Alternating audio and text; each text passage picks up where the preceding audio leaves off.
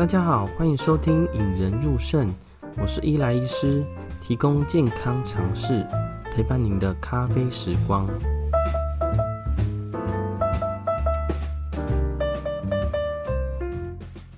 首先要恭喜大家，因为日本啊捐赠了一百二十几万剂的疫苗啊，美国最近也寒冬送暖了吼，虽然是大热天，但是他有帮我们送了很多疫苗到台湾来。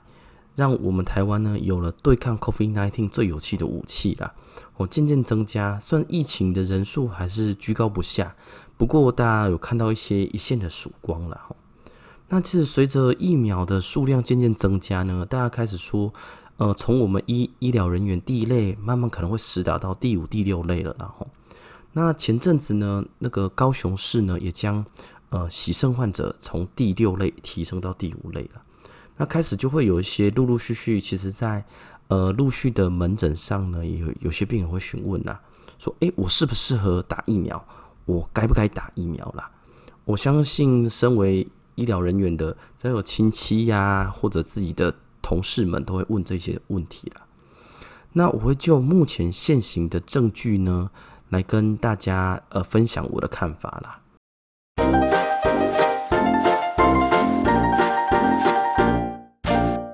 今天呢，我会就几个方面呢，跟大家分享我的看法啦。那先说我的结论啦。我的结论呢是建议洗肾患者都需要施打新冠肺炎疫苗啦，除非你有绝对禁忌症，例如说你只有血栓啊，或者因为你有在施打一些免疫制剂啊，或者其他种种原因啦，不然我们会建议所有的洗肾患者应该都要去施打新冠肺炎疫苗啦。那我会就几个方面，然后第一个是 why，呃，为何？那第二个是 why not，为什么不？那第三个会讨论它的有效性，第四个会讨论它的特殊考量啊。最后一个呢，就会跟大家讲一下我的结论了。吼，那第一个先跟大家说，第一个 why，为何需要打呢？哦，因为在上上集中呢，我们有提出来了哈。其实洗肾中心或洗肾患者很容易遭受到呃 COVID nineteen 的感染啦，而且感染的严重程度非常非常高。哦，到底有多高呢？其实有一些简单的数据可以跟大家讲啦。哦，假如说洗肾的患者感染 COVID nineteen 的话，大概有一半的病人需要住院。需要住院，代表说他可能有一些很严重的症状啊，例如之前讲呼吸喘啊、低血氧，或是让他不得不住院的不舒服，而且他有大概两成到三成的死亡率，就是说有一半的人，有一半的洗肾病人感染后可能需要住院，而且每三到四个人之中可能有一个人会死翘翘。哦，这是一个非常非常非常严重的一个疾病啦。其实大家都听到癌症啊，都会很恐慌，但是。以 COVID-19 新冠肺炎来说，它对于洗肾病人的影响力非常非常更大。但是，因为洗肾病人是一个非常非常特殊的族群啊，因为洗肾呢是一个救命，而且是有必要性的啦。啊，他没有办法选择不洗肾，所以他只能选择到有可能发生群聚感染的洗肾中心或者是医疗机构去洗肾。除了他自己需要到群聚的部分，那而且他本身就容易感染嘛。对于说其他的呃，例如洗肾的病人啊，或是照顾他的医护人员啊，甚至说这一家洗肾中心或者医疗机构、医院啊，都是一个非常非常大的一个呃很大的议题啦。那我们先说第二个，Why not？因为呢，在呃人体试验啊，无论是美国的 Pfizer 啊、Moderna 啊、AZ 啊，种种的疫苗呢，其实他们在做人体试验的时候呢，都有排除掉。肾脏功能不好或洗肾的患者，所以呢，其实大家在市面上找不出，呃，他们人体试验的时候呢，打这些疫苗到底会发生多好或多不好的效果了。哦，但是他们的房单上，他们的疫苗上都有叙述说，肾脏功能不好或洗肾的患者都不是他的禁忌症。所以在这个前提之下呢，他既然能够打了以后会对。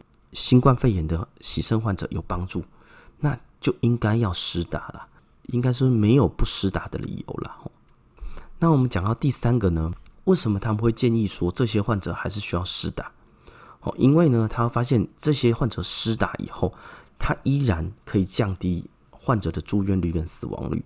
哦，在各家的呃世代研究呢，数据不一啦。但是看起来似乎有施打的洗肾患者或肾脏病患者，都会比一般的不施打的民众都还来得好啦。但是他会发现说，他有施打疫苗之后呢，有比较低的免疫血清反应啦。哦，洗肾患者，例如说，呃，一般我们打出去，假设以 IgG 哦，就是一个免疫球蛋白的比例来说，呃，正常的年轻人呢，可能会达到一万以上，那洗肾患者可能达到三千九了。哦，这是一个按照我们呃 C Jason 这个这篇呃文献来告诉我们的。哦，看起来有效。但是他的免疫血清反应看起来也比较差一点点。那第四个呢，我们会讲到一些特殊考量，哪些人呢？呃，无论是不是洗肾患者，尤其是洗肾患者，哪些人呢，必须要在使用上要稍微注意的。哦，第一个，我们就是先说呃，其他的疫苗。呃，在美国的建议哈，无论你是哪一种疫苗，B 肝啊、C 肝啊，或是其他的任何一种的疫苗，都会建议。还是先施打新冠肺炎的疫苗，因为新冠肺炎的感染率跟死亡率都来得比其他疾病还来得多了。那假如说你已经有施打，例如肺炎链球菌啊、破伤风啊，甚至说疱疹的一些 HPV 的疫苗呢，至少在至少十四天以后呢，在施打新冠肺炎疫苗。那除了我们洗肾患者呢，还有类的患者也是非常必须注意的啦，就是有在使用免疫抑制剂的。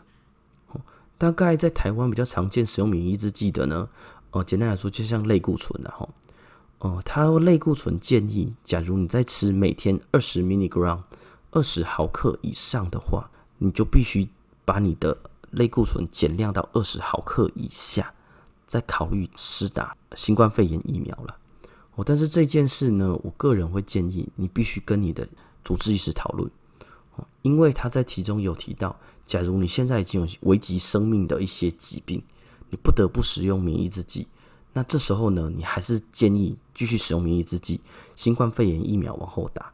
因为假如说像我们肾脏哦，有些假如没有好好做治疗，没有免免疫制剂，病人可能就死了。他最后可能不是死于新冠肺炎，而是死于他的原发疾病啊。那所以最后呢，会是我的结论啦，吼。有很多病人会问我们说：“哎，AZ 的比较好啊，还是要等 Pfizer，还是等国产啊？”那其实各种疫苗的选择不止在台湾呐，连在全世界、美国啊、欧洲啊都引起广泛的讨论呐。呃，也有在网络上可以找到很多很漂亮的图表，讨论他们的副作用啊、他们的好处啊、他们的降低的肺炎的重症的比例呀。不过身在台湾呢，这个时空背景下。我个人的建议啦，如果您正在洗肾，或是已经是有慢性肾脏病的，强烈施打无论是哪一排的疫苗啦。好，因为疫苗可以降低八到九成的重症率跟住院率，所以呢，假如说呃政府州开放施打到呃第五类、第六类，或是施打到血洗肾患者的，无论是哪一种疫苗呢，我们都会建议您接种了。好，因为接种利大于弊。所以今天呢，就跟大家分享说，最近常常被碰到的。那因为在疫疫苗大量来临之前呢，其实牺牲患者也没有什么选择，因为他们的顺位并不在前面嘛。哦，但是在陆陆续续呢，日本啊、美国啊都捐赠疫苗以后呢，那这些患者可能真的会有可以施打到疫苗，这时候就会很多人在那里犹豫说：“诶，我到底要不要打？”嗯，我打了会不会不好啊？不打会不会比较好啊？还是等大家都打完了，我自己就不会得了？以我一个身为一个肾脏科医师的建议呢，假如你有机会施打疫苗，我们会强烈建议你们还是应该要施打，保护自己也保护别人呐。那最后呢，也很感谢日本啊，我赠送很多疫苗，AZ 疫苗来到台湾啦，而且燃眉之急啦。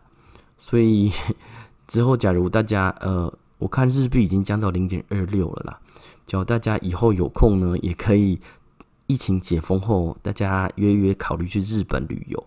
我个人觉得这是一个不错的想法啦。大家假如喜欢我们的节目，那请大家在 Apple Podcast 上留下五颗星跟留下留言啦。那也可以在 FB 呢搜寻引人入胜林宣任医师。